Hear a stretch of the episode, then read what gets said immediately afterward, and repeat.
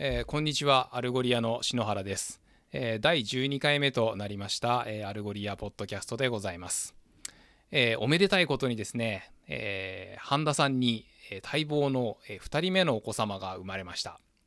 ということでですねあの今回はいつものような2人での対話形式ではなく、え私の方でですね、え配信させていただきたいと思います。えー、またせっかくなので、えー、動画も撮ってみました。あの、このエピソードのページにですね、え YouTube のリンクも貼り付けておきますので、えよろしければぜひご覧いただければと思います。では、え早速本題に入っていきましょう。え Algolia ですね、え search discovery platform ということでよくご紹介させていただくんですけれども、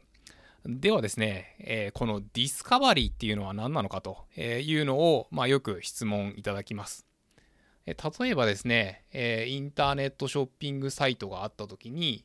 まあ、あのこのようなですね、えカテゴリーで絞り込んだりとか、えショップ名で見ていくとかですね、あのそういうこうあまりこう能動的にいろいろこの検索窓に何かをこう入力して、え目的のものまでたどり着くというよりは、まあ、このようにですね、えブラウザ上でまあ、スマートフォンアプリケーション上でもいいんですけれども、まあ、何かこう操作をしながら、え、まあ、こうブラウズしていって、え、目的のデータまでたどり着くと、えー、いったようなユーザー体験のことを指します。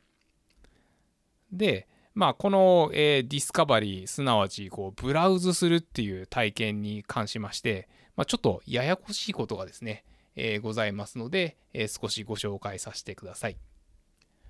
で、あの、 Algolia にですね、えー、 browse index という API がございます。で、まあ、これ、あの、名前的に少しややこしくて、まあ、あの先ほど、えー、ご紹介したそのディスカバリー体験におけるそのブラウジングと、まあ、この、えー、 browse API っていうのは、まあ、あの直接関係ないんですよね。で、えー、この Algolia の browse API っていうのはどういうものかというと、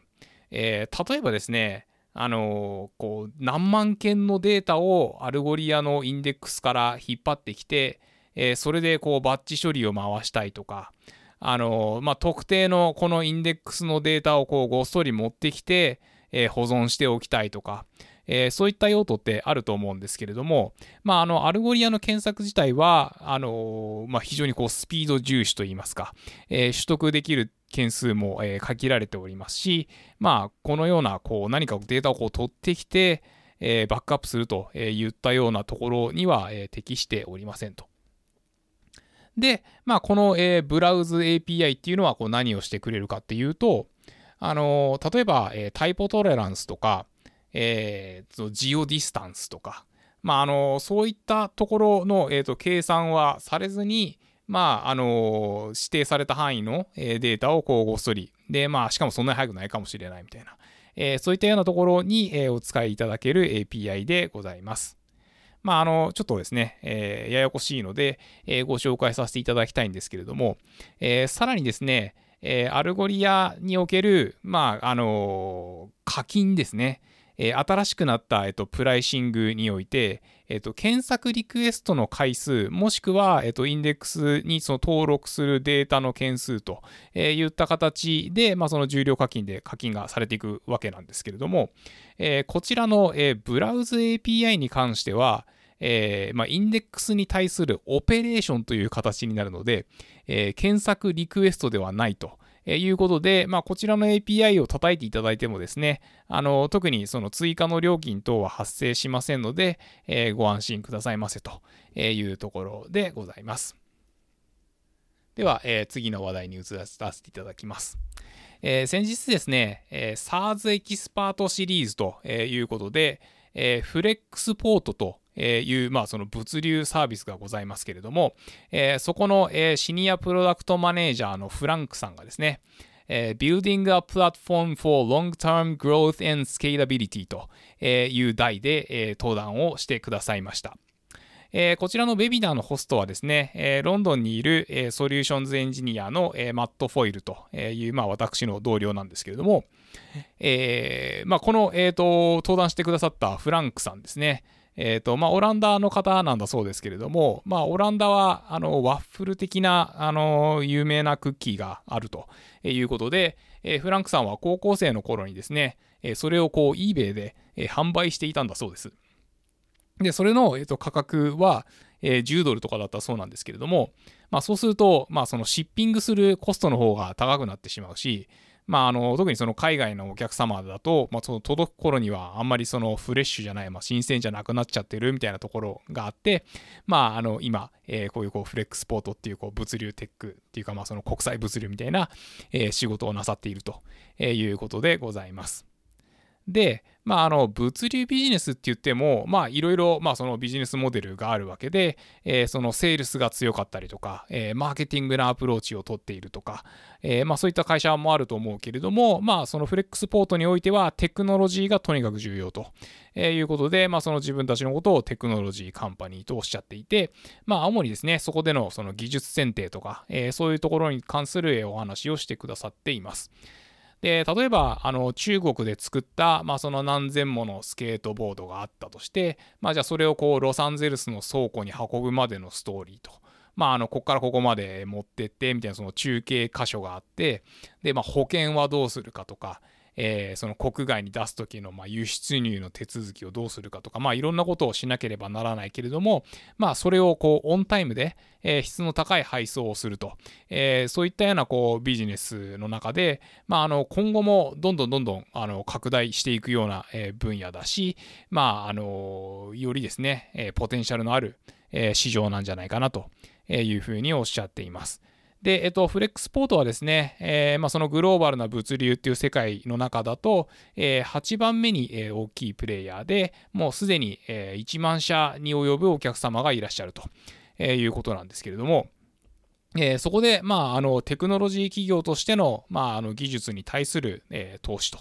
えー、どういうかとかっていうと、まあ、例えばその E メールとか、まあ、そのスプレッドシートとか、まあ、すでにもう枯れたあの安定したプラットフォームがあるものはもうそのサードパーティーのものを使うけれども、まあ、その自分たちのそのバリュープロポジションにつながるようなものに関しては、えー、自分たちで、まあ、その素早く作って、まあ、それをこう素早くこう改善していきながらよくより良くしていくみたいなアプローチで、えー、取り組みをされているということでございます。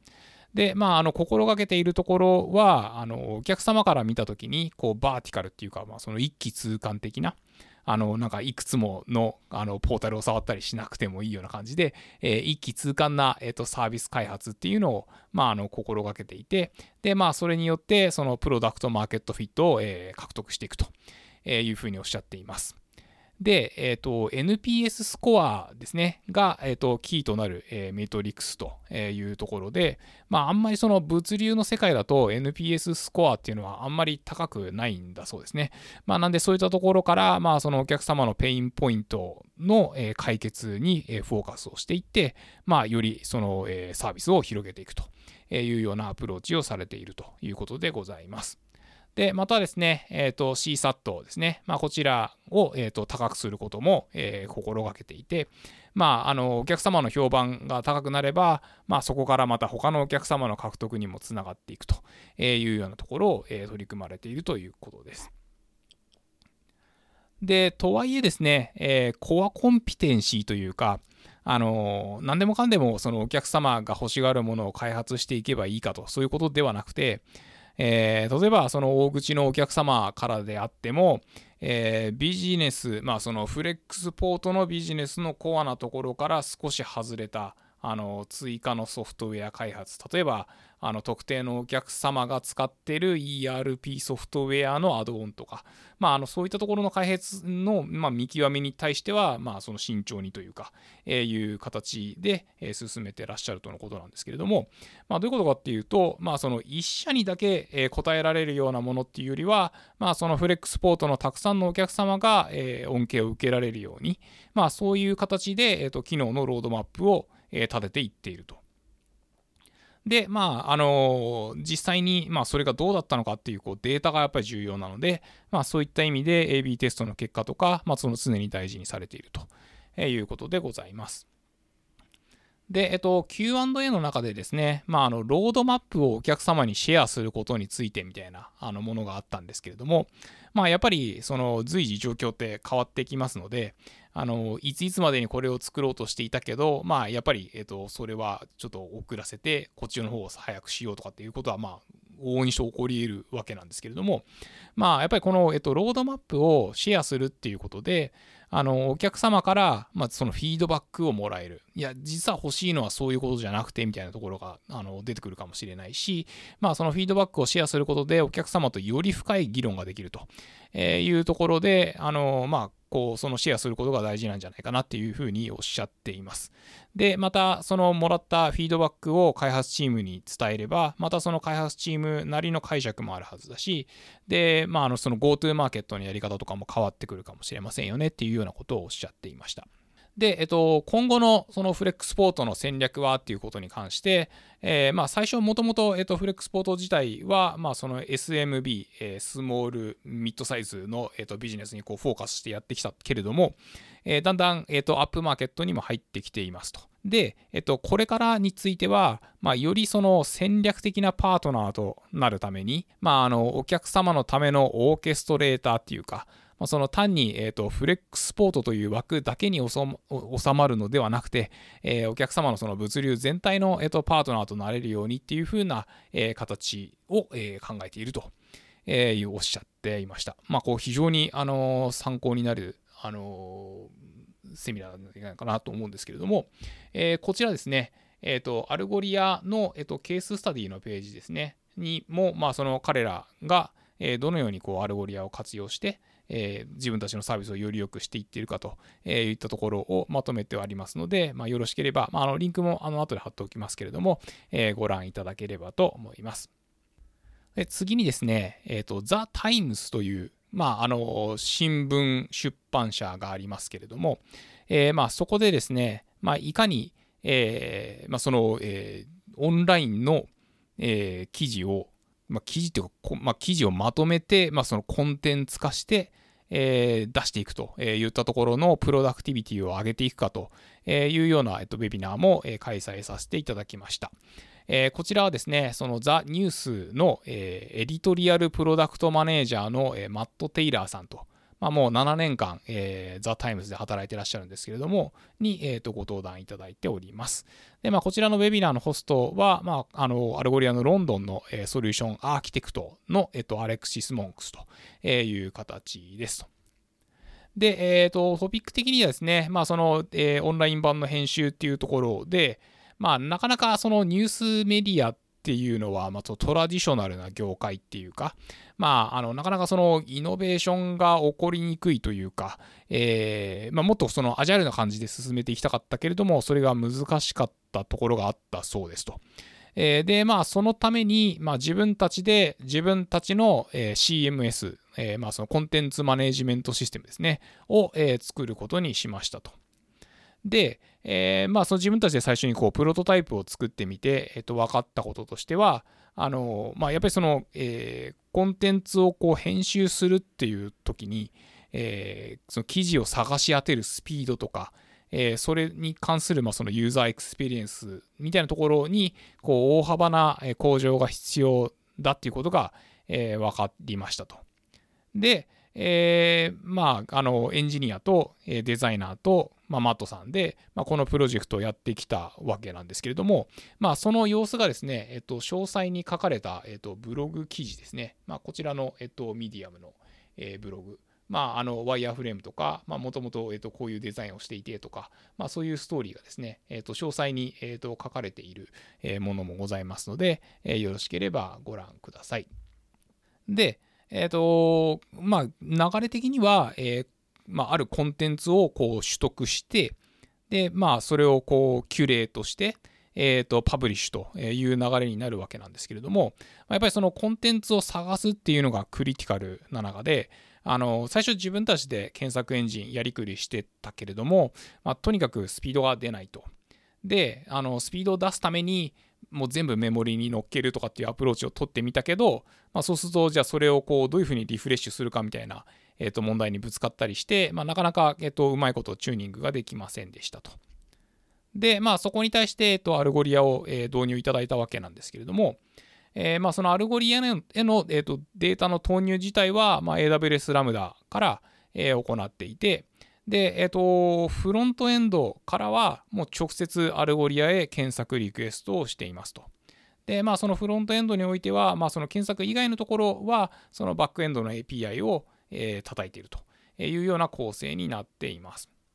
で、まあ、その自分たちで検索エンジンの運用しなくてよくなったので、えー、よかったっていうのと、まあ、あと、まあ、そのアルゴリアを導入して、まあ、いわゆるそのミリ秒の、えー、と世界になったので、まあ、もともとの、まあ、えー、と検索よりも、まあ、その500倍速くなったというふうにおっしゃっています。で、まあ、あの、アルゴリアでインデックスの更新も一瞬でできるようになったし、で、まあ、あとその、えっと、ユーザーエクスペリエンス的なところも、まあ、その一文字入力するごとの as you タイプな検索になったので、まあ、あの、不要なボタンとかを外したりして、あの、より、直感的な、UI を、実現することができたというところでございます。で、えっと、 buy vs make。まあ、あの、自分たちで、その、プロ、プロダクトっていうか、まあ、機能を作るか、え、それとも、え、買ってくるかというところで、まあ、今回はそのアルゴリアを導入したことで、え、まあその彼らの時間と、え、まあ労力がま大幅に削減できたということで、まあ、その実装も簡単だし、まあ、より良いあの UX も実現できてよかったですといったようなこうフィードバックをいただいているんですけれども、まあ、あのこちらかなりですね、こう詳細に、え、サーチャブルアトリビュート、まあ、その検索対象の属性はこれで、えー、このフィルタリングにおいては、えー、この属性をファセットにしてとか、えーと、 date time フィルターをこういうふうにして使ってみたいなところを、えーと、詳細に解説してくださっていて、で、そのデモの中ではもう実際にあの記事をこう検索して、えー、フィルタリングして、えー、ドラッグドロップで持ってくるみたいなところも、えーとやってくださっています。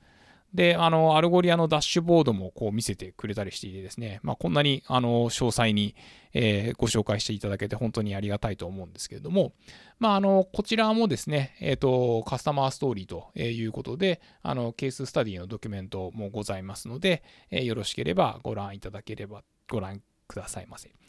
はい。で、まあ、そんな感じでですね、えっ、ー、と、今週は以上なんですけれども、えー、9月はですね、えっ、ー、と、ライブコーディング強化月間みたいな形で、あの、こう、様々な、こう、アルゴリアをこういう風に使っていきましょうみたいな、こう、ライブコーディングセッションが、えっ、と、開催されますので、まあ、あの、そちらで紹介されている内容とかもですね、あの、こちらのポッドキャストでご紹介させていただければと思います。はい。それでは、えっ、と、今回は以上になります。え引き続きよろしくお願いします。どうもありがとうございました。